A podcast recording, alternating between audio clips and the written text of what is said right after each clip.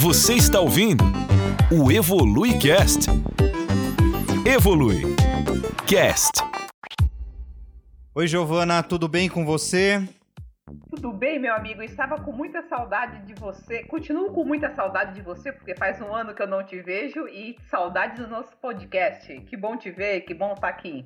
Verdade, muitas saudades também. A gente aproveitou esse finzinho de ano pandêmico ah, para a gente descansar um pouquinho e agora em janeiro já voltamos tanto quanto possível, tanto uh, quanto uh, possível de forma segura e de acordo com todas as possibilidades, voltamos ao trabalho normal, às atividades normais de trabalho.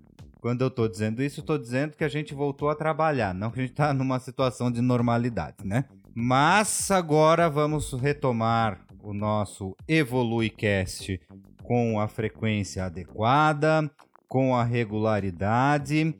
Ah, tudo bonitinho agora, hein? Ai, que bom. É, eu, eu, sinto muita falta porque eu acho que o EvoluiCast é um momento de integração de vários assuntos, de discutir vários temas importantes. Estou feliz que a gente está de volta. Eu tenho certeza que esse ano a gente vai produzir episódios surpreendentes. Eu acredito muito que ideias e a nossa capacidade de reflexão, ela sempre se amplia por meio do diálogo. A gente sempre acaba criando muito, pensando de forma muito produtiva por meio do diálogo.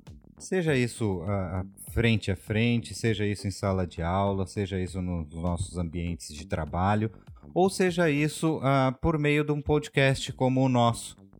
Eu acho que a gente consegue sempre refletir, sempre ter boas ideias, inclusive durante esse bate-papo. Então, é, eu acho que é muito valoroso e muito produtivo, não só para a gente, mas para quem nos ouve também. É, eu tenho certeza disso. E eu fico muito feliz, Wagner, quando eu escuto um comentário de um aluno, de um amigo dizendo que gosta do nosso podcast, que a gente tem muita química, que a gente trata os assuntos de uma forma compreensível.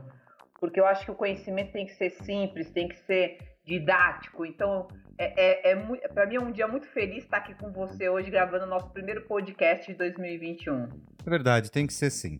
Tem que ser simples, tem que ser didático. Uh, um podcast é uma espécie de canal aberto para o mundo.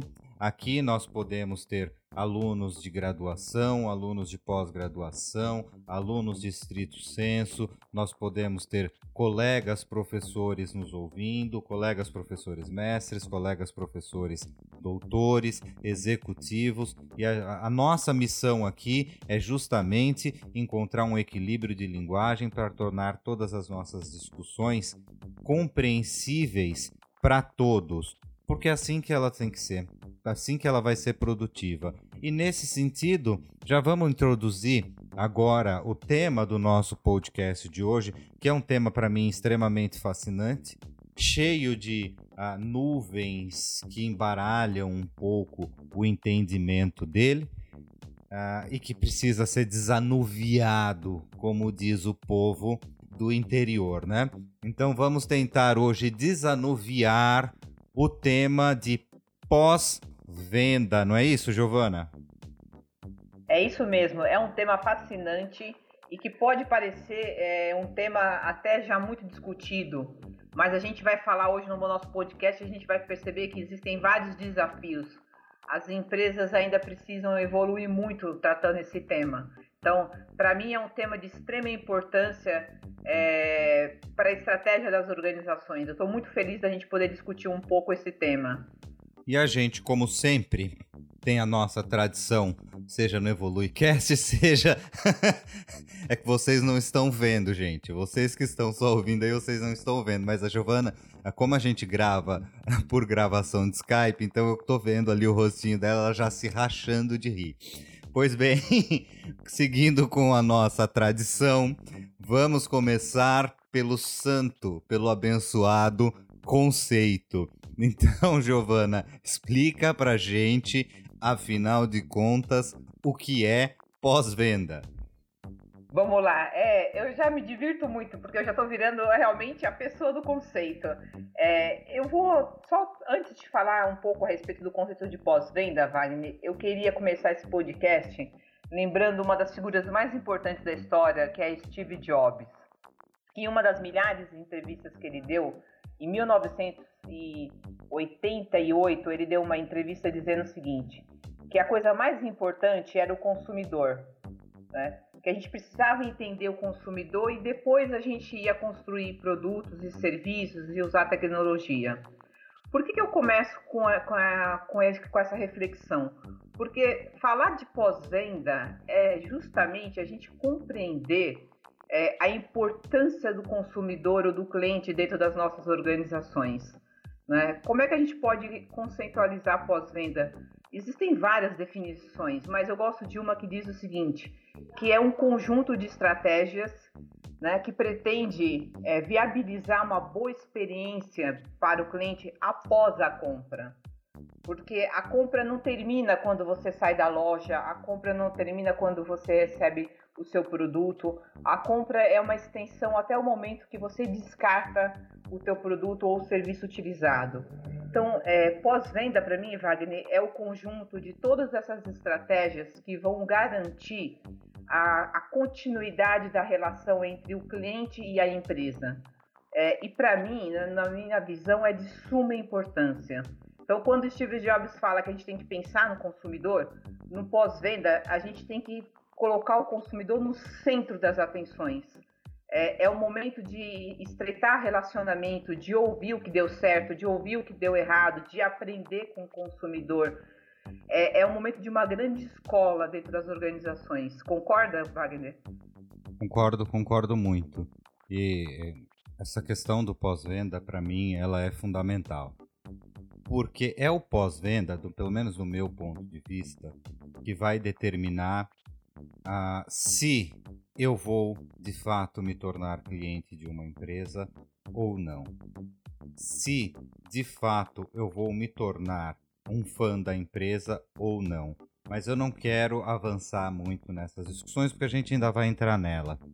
Mas uh, eu acho que tem uma questão uh, nessa história toda de pós-venda que eu percebo nas minhas conversas com os alunos, com os meus alunos de marketing, com os meus alunos de publicidade, do campo da comunicação, que é a minha área, mas eu também dou aula uh, de comunicação corporativa para alguns cursos de administração. Então, eu também tenho contato diretamente com os futuros gestores das nossas empresas. E uh, muitas vezes eu percebo neles, e eu percebo em muitas empresas com as quais eu converso, para as quais eu peço consultoria, uma certa confusão a respeito uh, do que é pós-venda e do que é saque. Então eu te pergunto o seguinte, Giovana: qual é a diferença entre pós-venda e saque? Existe de fato essa diferença? Se existe, qual é? É, e essa pergunta é muito pertinente, Wagner, porque existe sim uma confusão no dia a dia, né? É, o saque, existe uma diferença clara entre pós-venda e saque. Né? O saque é, é, um atendimento ao cliente e esse atendimento ao cliente ele passa por todo o processo de vendas do cliente, desde o momento do contato, seja por telefone, seja pelo site, até o momento do pós-venda. Então, o saque é o canal do atendimento do cliente, é responsável pelo contato do cliente com a empresa para tirar desde uma dúvida sobre o produto, sobre a entrega, uma negociação. É, é, é uma ferramenta muito importante que existe aí no, nas organizações dentro do século XX, que tem evoluído muito. A gente hoje está falando sobre saque 4.0, saque, saque 3.0, uso de tecnologias, uso de redes sociais, mas é importante a gente entender que saque é um canal de atendimento ao cliente e esse atendimento ao cliente passa por todos os campos do processo de vendas. Pós-venda é uma estratégia da organização que visa estabelecer é, uma excelente relação entre o cliente e a empresa após a compra, após a compra do produto, após a compra do serviço. O saque é um atendimento do cliente que ajuda no pós-venda. Eu acho que isso é uma grande confusão, é por isso que dá essa confusão. É, é, o saque é fundamental, a construção de um bom saque é importante dentro das organizações, mas saque não é pós-venda. Né? Saque é uma ferramenta dentro do pós-venda é, e que beneficia, que ajuda e que contribui de forma intensa para que o pós-venda possa acontecer de uma forma boa e que possa cumprir o seu papel de relacionamento entre cliente e empresa. É, não sei se eu fui clara, se deu para entender. Foi clara, sim, deu para entender.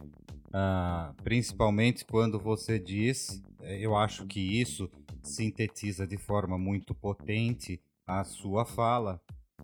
O saque é uma ferramenta do pós-venda. E o pós-venda, ele precisa ter uma visão estratégica dentro da organização.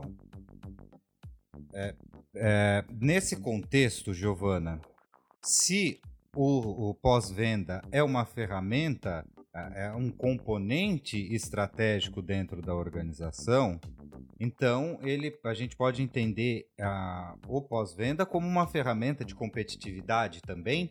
Sim, e, e assim, Wagner, a, na minha opinião, é a principal ferramenta de competitividade atualmente dentro das organizações. Por quê?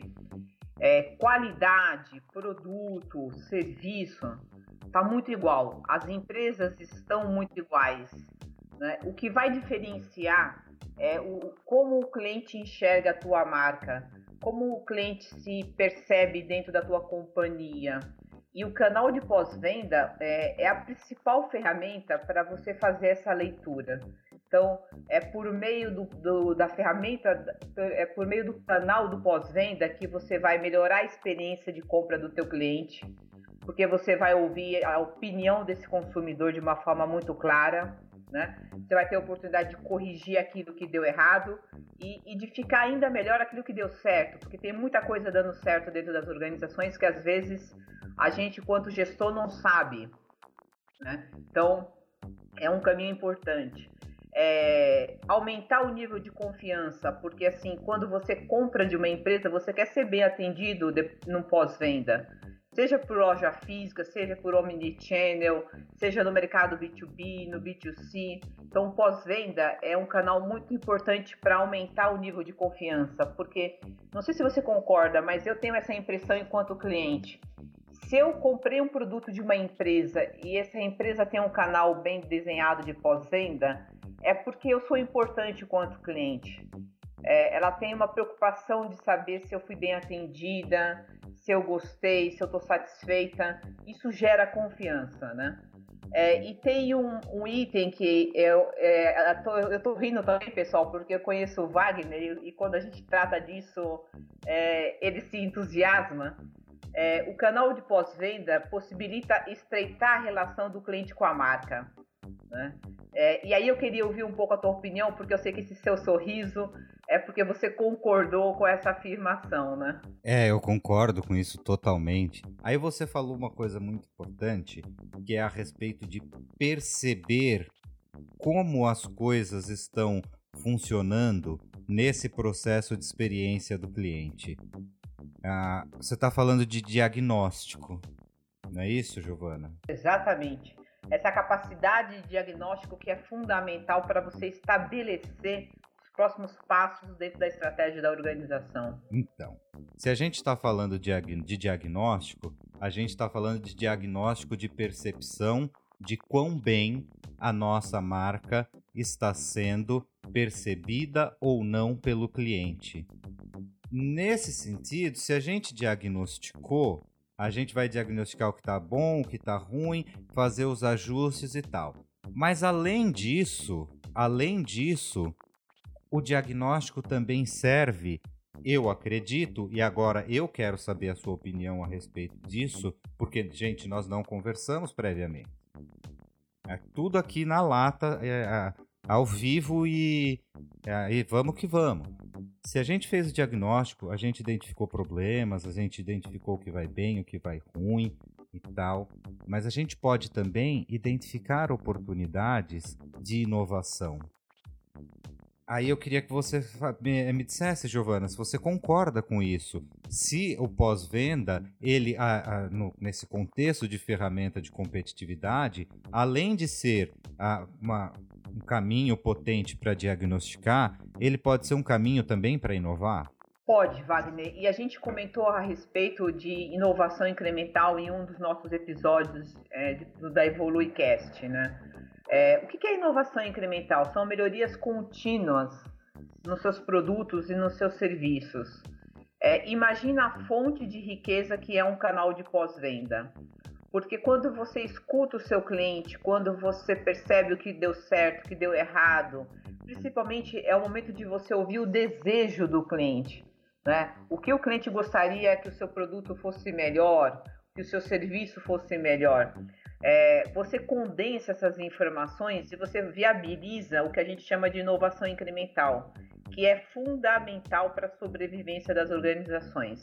Então eu concordo com você muito é, pós-venda é um canal extremamente importante é, e fundamental para dar o alicerce para a inovação incremental dentro das organizações.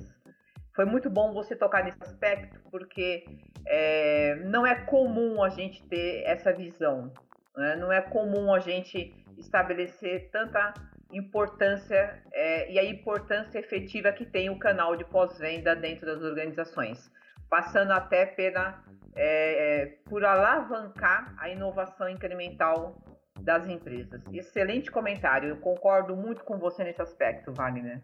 É por isso que eu gosto de falar bastante de marca, Giovana, principalmente no contexto do pós-venda. Porque o pós-venda, ele é o momento em que a marca se concretiza na mente do cliente de forma positiva ou de forma negativa. É ali, é naquele momento. Não é só durante a jornada de compra, quer dizer, de quando ele tem o primeiro contato com a marca e vai lá, escolhe o produto, aí passa por todo o processo de compra. Até ali, as coisas podem funcionar muito bem, porque isso já está dentro da rotina das organizações. Esse processo, essa jornada de compra, do momento em que o cliente tem o contato com a marca até o momento que ele vai lá e fecha o pedido, isso está muito mais consolidado dentro das organizações, com processos muito bem estabelecidos, ou pelo menos deveria. Ah, mas de modo geral, esse processo de jornada ele está muito melhor estabelecido que o processo de pós-venda. E aí, quando o cliente entra no processo de pós-venda e ele tem uma experiência ruim no pós-venda, é aí que a marca pode se concretizar de fato positiva ou negativamente na, na mente do cliente. Você concorda com isso? Concordo, e pegando esse seu gancho, é, eu vou estabelecer um, um, outro argumento, não sei se você vai estar de acordo. É, é, nesse momento onde a marca vai ser positivamente vista pelo cliente ou negativamente que vai estabelecer uma relação duradoura. Né? É, é nesse exato momento. É, estabelecer uma relação duradoura custa dinheiro para as organizações e custa muito, Wagner. É, e por mais incrível que possa parecer, na minha experiência, é, eu tenho visto as empresas muito mais preocupadas em prospectar novos clientes do que reter os clientes. Né? Existem algumas pesquisas muito sérias que mostram que 44% das empresas entrevistadas, por exemplo, é, se preocupam em prospectar, né? ao invés de reter. E aí eu fico me perguntando aqui na, de forma é, ansiosa: o cliente está dentro da sua casa, né? Você já teve um CAC, você já teve um custo. É, por que não olhar para esse cliente? Né? Por que não entender por que ele parou de comprar? Por que não entender o, qual foi a, a relação com a sua marca? Por que não transformar esse cliente em advogado da sua marca? Né? É, não sei se você vai concordar, mas assim, é, o custo para manter um cliente dentro de uma organização ele é cinco vezes menor do que para conquistar um cliente que não te conhece ainda. Então, é, o teu comentário deu esse gancho, me veio é, é, essa, esse raciocínio. Não sei se faz sentido para você. Faz todo sentido.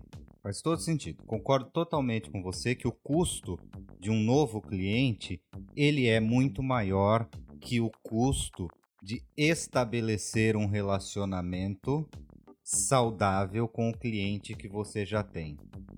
E tem mais um ponto que precisa ser é, é, bem esclarecido a respeito disso, que é o fato de que além além do custo de aquisição de novo cliente, quando você tem um mau relacionamento com aquele cliente, que com aquela, com aquela pessoa, com aquele ser humano, porque a gente está tratando de ser humano, que já é o seu cliente, você não está só perdendo aquele cliente, você está também tendo um desgaste de marca. Você também está tendo um desgaste de reputação. Porque esse cliente que foi embora, ele não vai te indicar para outra pessoa. Ele vai deixar de ser um defensor da marca. E ele vai deixar de ser um defensor da marca porque ele não foi bem atendido no pós-venda. Esse é o grande problema. A gente tem aqui um ciclo que a gente vai, a gente vai desenhar daqui a pouquinho esse ciclo a partir de, dessas coisas todas que a gente está dizendo. O que, que você ia falar, Giovana? É, e isso que você acabou de falar me vem na cabeça uma preocupação que a gente deveria ter, Wagner, porque assim, é, você falou uma coisa importante. Além desse cliente sair magoado é, e não falar bem da sua marca, ele pode influenciar outras pessoas e outras empresas a não comprarem o seu produto ou o seu serviço. É, é necessário as empresas perceberem, Wagner, rapidamente, é, o quanto a, a, o processo de vendas hoje está ligado a, a influenciadores que a gente não consegue ver, que a gente não consegue sentir. É, e que pode é, acontecer num processo de vendas mal desenhado, é, esses influenciadores trabalharem negativamente. E aí você pode ter um bom produto, um bom serviço, um bom time comercial, até uma boa marca e não vai fechar a venda. Por quê? Porque um influenciador que você não conhece, porque somos todos seres humanos, né? Imagina eu falando para você, Wagner, aconteceu um problema com uma empresa X, PTO, é, eu não gostei. A, a, relação que a gente tem de, de companheirismo é maior do que qualquer abordagem que uma empresa possa ter de discurso comercial. Não sei se você concorda comigo, mas me veio esse pensamento é, oriundo do seu comentário. Não, concordo totalmente. Inclusive, ah, eu não quero parecer. Bom, enfim.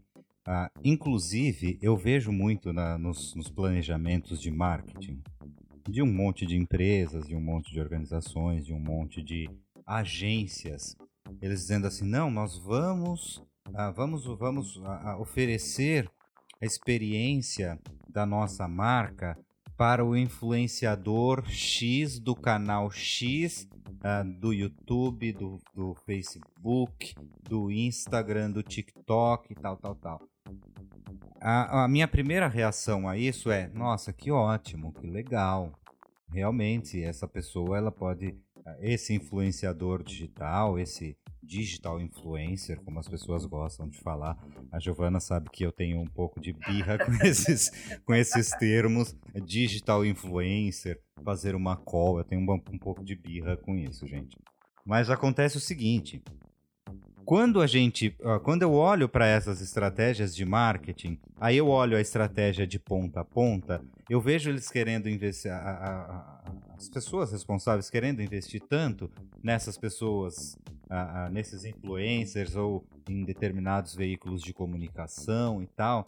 E aí eu fico me perguntando, será que pensaram que o primeiro influencer da marca é aquele ah, que compra a marca, quer dizer, é o consumidor, quais são as estratégias de marketing que foram desenvolvidas? Eu me pergunto quando eu estou olhando os planejamentos.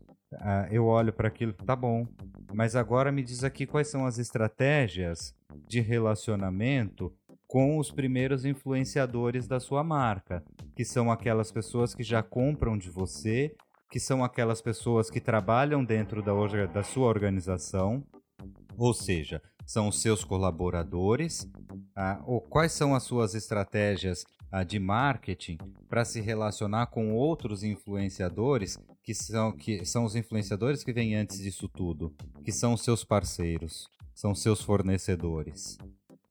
Todos eles são influencers e todos eles precisam de uma estratégia de comunicação adequada para que a gente consiga estabelecer a reputação? É, eu, eu, eu, trabalhei 30 anos na área comercial, Wagner. É, eu sou apaixonada pela, por vender. É, e eu concordo com tudo que você acabou de dizer. A gente precisa olhar para o nosso cliente. Né? Quando Steve Jobs disse que temos que colocar o cliente no centro das atenções, isso tem que ser genuíno, isso tem que ser verdadeiro. É, não, você, muitas, a empresa muitas vezes não precisa de mais clientes, é, de investimento em campanhas externas. É, de, é, a empresa precisa olhar e ouvir a sua base de clientes e enxergar o que está certo, o que está errado e como esses clientes felizes podem advogar a favor da sua marca. É, eu defendo este ponto. É, isso para mim não tem preço. E o canal de pós-venda é importante por isso. É, e eu acho que aqui a gente chega no, no momento do podcast interessante, porque assim, é, eu tenho absoluta certeza do que eu vou dizer aqui, é, não estatisticamente, mas por feeling, entende? É, muitas empresas. Experiência empírica, o que é fundamental nas nossas atividades humanas. Nem tudo são dados. Exatamente. É, é, por experiência, por anos de trabalho, eu percebo o seguinte: a falta de conhecimento do que é um pós-venda, é, da importância como ferramenta de competitividade, é, como ferramenta de inovação, como é, ferramenta de fidelização efetiva dos seus clientes, faz com que muitas empresas deixem de lado esse canal, muitas vezes nem existindo dentro da organização. Né? e gaste recursos com fazendo exercícios que não vão dar o retorno que daria administrando bem esse canal de pós-venda. Não sei se você concorda comigo, Wagner. Concordo totalmente, totalmente. Essa história do pós-venda é um tema que me fascina muito porque quando eu fico pensando nisso, eu vou te eu vou traçar para você agora qual é o percurso que a minha mente ah, segue quando eu estou falando de pós-venda. Ah, entender, primeira coisa, é a gente entender que o pós-venda é um componente estratégico e que, portanto, ele precisa ser pensado na estratégia geral da organização. Você concorda? Absolutamente concordo se ele é um componente estratégico, ele é uma ferramenta de competitividade. Porque ele é... Importantíssima. Importantíssima, fundamental. Porque ele oferece para a gente diagnóstico para melhoria dos nossos processos, o que vai garantir, ah, de uma forma ou de outra, uma satisfação muito maior para o cliente. E ele também é uma ferramenta para que nós consigamos implementar inovações dentro dos nossos processos. Nesse caso, normalmente são inovações incrementais, mas isso não impede que dentro dessas informações uma pessoa realmente inteligente, realmente com um senso empreendedor aguçado, não possa visualizar ali possibilidades de uma inovação disruptiva. Você concorda? Concordo, um olhar mais observador é, e até porque o cliente vai te dar os sinais dos, dos, desejos, das necessidades, de futuras demandas, né? Então, a disrupção pode até é, passar, claro, dentro de um canal de pós-venda. Eu tenho absoluta certeza disso. Então, aí eu, eu também, aí eu sigo nesse caminho quando a gente fala de jornada do cliente, experiência do cliente, a gente, por exemplo, tem um curso a respeito disso, que é o hibridismo da experiência do cliente nos canais online e offline. É um curso em company, nosso, eu, meu, meu e seu, meu e Giovana, nós somos os dois docentes desse curso. Que a gente discute, por exemplo, a diferença entre jornada do cliente e experiência do cliente.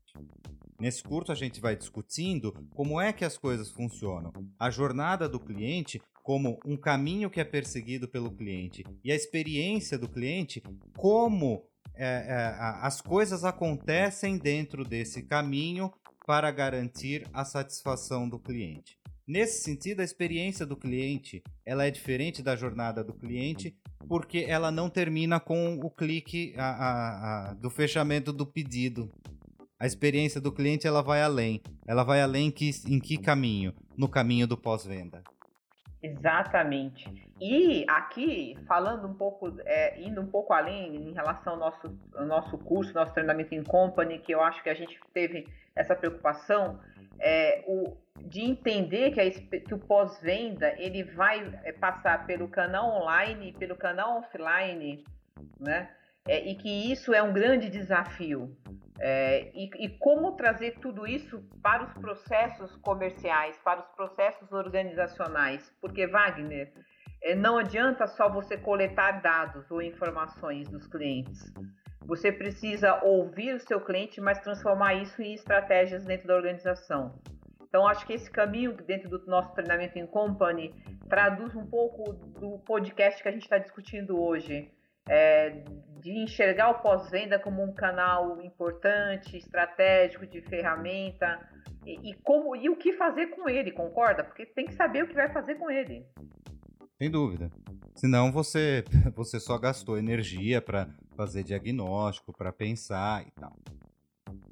No fim de tudo isso, o pós-venda, a, a, nossa defesa, pelo menos eu acho que é a sua também, é de que o pós-venda ele é um componente de gestão que pode impactar a reputação de uma empresa. E aí, por impactar, entende-se positivamente ou negativamente. Então, naturalmente, o, a, a, o processo de pós-venda ele pode ser um dos principais responsáveis pelo sucesso ou pelo fracasso de uma organização, especialmente nos tempos em que nós vivemos, em que as coisas todas se modificam muito rápido e o pós-venda pode oferecer informações de diagnóstico de forma muito rápida. Você concorda? É, eu super concordo com você e, eu vou ser mais até firme no sentido de, de dizer para você que a minha concepção hoje do canal de pós-venda é, é, ele é o principal, se não for o único diferencial competitivo dentro de uma organização. Né? Porque todo o resto virou um pouco commodity. Tecnologia já é commodity, produto, serviço, qualidade é, o que vai fazer a diferença, de fato, é a experiência do cliente. Bom, se eu não escuto o meu cliente, se eu não tenho um canal bom de pós-venda, eu não consigo estabelecer uma experiência do cliente diferenciada é, e eu não tenho uma vantagem competitiva. Então, é, eu tenho, eu estou absolutamente seguro em dizer que o canal de pós-venda hoje é a principal ferramenta para gerar competitividade, vantagem competitiva é, entre uma empresa e seus concorrentes, Wagner. Estou segura disso. Eu concordo com você. Eu concordo com você. É o que eu disse, acho que no, no começo da nossa conversa hoje, de que para todos esses, essa, esses outros uh, caminhos dentro da organização já existem processos estabelecidos. Mas o, o, o pós-venda ele ainda não está estabelecido como um processo e que, portanto, não é contemplado na estratégia. Esse é o maior problema. É uma das ferramentas mais importantes para garantir o sucesso, a sustentabilidade, a perenidade de uma organização hoje e, de modo geral, né, de modo um pouco mais amplo no mercado, ele não está estabelecido como um processo claro. É, eu concordo e assim, existem confusões básicas, né? Do que é pós-venda, do que é atendimento ao cliente, do que é experiência do cliente. Então, a gente precisa dividir é, é, todas essas definições. É, pós-venda é importante, sempre foi, e, e para mim tá claro, é assim, é o único caminho que uma empresa tem é, para ser diferente e para ouvir seus clientes, é, e para perceber os caminhos de mudança da organização. É, eu, eu, queria chamar a atenção para aquelas empresas que não têm o canal de pós-venda entendesse a, a, nossa mensagem e, e desenvolvesse esse canal é, com uma rapidez intensa para gerar competitividade a curtíssimo prazo, sabe, Wagner? Porque é fundamental para a perenidade dos negócios. Sem dúvida. Ah, eu, existe uma coisa que assim, é, um, é um tema um pouco espinhoso ainda, mas é uma coisa que precisa ser conversada. Aliás, a gente pode até uh, colocar na nossa agenda para gravar um episódio sobre isso. Sobre bens intangíveis. Quando a gente fala de bens intangíveis, o que, que a gente está falando? A gente está falando de cultura da organização, dos processos de gestão, dos processos de liderança, dos processos de marca, dos processos de reputação. O, o pós-venda é também um dos principais responsáveis pela percepção dos bens intangíveis de uma organização. É, eu adoraria fazer um podcast tratando esse tema com você. Porque se a gente tem dificuldade dentro das, organizações de entender o que é tangível, né? É, a intangibilidade ela é infinitamente mais complexa para ser entendida. Eu já te convido, vamos marcar a data do próximo podcast. Eu acho que é fundamental a gente discutir esse tema. É, você veja o paradoxo da nossa realidade, né? Agora o nosso podcast começou a ficar bastante cabeçudo. Mas veja, veja o paradoxo da nossa realidade. Aquilo que é tangível é muito mais fácil de a gente estabelecer como uh, uh, um processo tranquilo de se, de se gerir e tal. Uh, e é o que você já disse várias vezes, eu não me lembro mais se em podcast, eu não me lembro se em conversas, se em palestras que nós demos juntos. Mas você diz o seguinte: o produto, a qualidade do produto, a questão da entrega, isso é o mínimo que uma organização tem que fazer. Isso é o mínimo, né? É o que toda organização tem que fazer. Então, isso é um tangível, é uma, são questões tangíveis que são percebidas muito rapidamente, mas ela não é mais nada mais que a obrigação das organizações. E eu acredito que hoje o que de fato garante o bom desempenho de uma organização, na verdade não são esses bens tangíveis, são os bens intangíveis. É uma cultura sólida, é uma gestão uh, sólida. Não, quando eu estou dizendo sólida, eu não estou dizendo que ela é quadradona, que ela segue um padrão. Muito pelo contrário, uma gestão sólida para mim é uma gestão que se adapta às mudanças. Então, uma cultura sólida, uma gestão sólida, uma marca sólida, a reputação sólida, tudo isso são bens intangíveis que garantem o sucesso e a perenidade das organizações no mercado em que nós vivemos. Porque aquilo que é tangível é nada mais, nada menos que a obrigação das empresas. Eu concordo com você. E essa intangibilidade que você acabou de apresentar, ela pode ser entendida, ela pode ser construída a partir da compreensão de um bom canal de pós-venda. Bingo, é isso. Né? Porque é o momento em que você vai ouvir o seu cliente e vai estabelecer essa relação. É, já vamos marcar o nosso próximo podcast. Eu tenho certeza que esse tema é de extrema relevância é, para ser discutido. Maravilha. Giovana, depois dessa nossa conversa, uh, eu quero te fazer a nossa última pergunta para a gente encerrar o, o, o EvoluiCast de hoje. E essa pergunta é: se o pós-venda ele é tão importante para o sucesso, por que ainda hoje nós temos processos de venda, uh, processos de pós-venda, desculpe, ainda tão pouco eficientes em muitas empresas? Wagner, na minha opinião, o que acontece é o seguinte: é, existe uma diferença da compreensão da importância do pós-venda na estratégia e você ter um canal de pós-venda, porque isso é bonito, é, os seus concorrentes também têm. É, por que, que tem canal de pós-venda que não funciona? Porque não está alinhado com a estratégia, não está alinhado com aquilo que a empresa entende que é importante. Então, você tem o canal de pós-venda, esse canal tem as informações, as pessoas muitas vezes não são treinadas, existe uma robotização no atendimento é, e não se tem tempo dentro da empresa para ouvir as informações os dados que são é, colhidos a partir desse canal. Não adianta nada você ter um canal de pós-venda que ele não faça parte da estratégia, ou seja, que ele não tenha participação efetiva no processo de vendas, na experiência do cliente.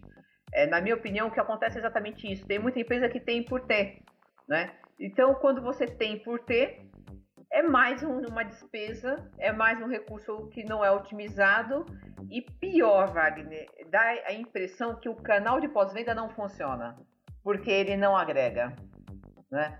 Então, assim, a gente vem discutindo isso bastante nos nossos é, episódios. A importância de estar alinhado à estratégia da organização. Né? Um canal de pós-venda que não funciona é porque a empresa ainda não está madura o suficiente para perceber que ela só existe porque o cliente existe. Se ela não consegue entender que o canal de pós-venda é importante, ela não consegue entender a importância do seu cliente. E quando ela acordar, um concorrente pode ter percebido isso. E levado o cliente embora. E levado o cliente embora. E aí a empresa vai gastar uma fortuna para recuperar, se recuperar esse cliente. Com certeza. Giovana, fantástico. Eu adorei o nosso bate-papo.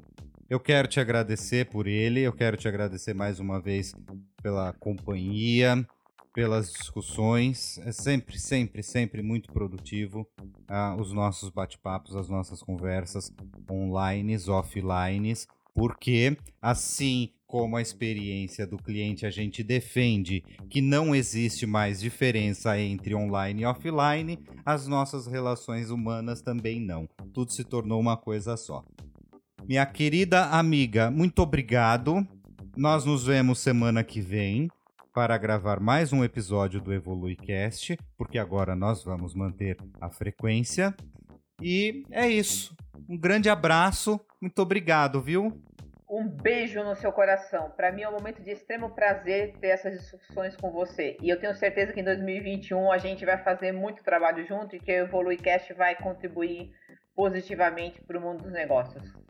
Um grande beijo, meu amigo. Um grande beijo, minha amiga. E agora eu quero também fazer um agradecimento uh, especial aos nossos ouvintes, a, a, a, todas as pessoas que compartilham aqui com a gente no EvoluiCast um pouquinho de vida. Porque a partir do momento que você está ali, uh, ou no carro, ou em casa, uh, ou no transporte, e se dedica a prestar atenção no que a gente está falando, o que vocês ouvintes estão compartilhando conosco é o mesmo que nós compartilhamos com vocês. Vida, tempo, e não há nada mais precioso que isso. Então fica aqui o nosso agradecimento também. Muito obrigado a todos. Você ouviu o EvoluiCast. EvoluiCast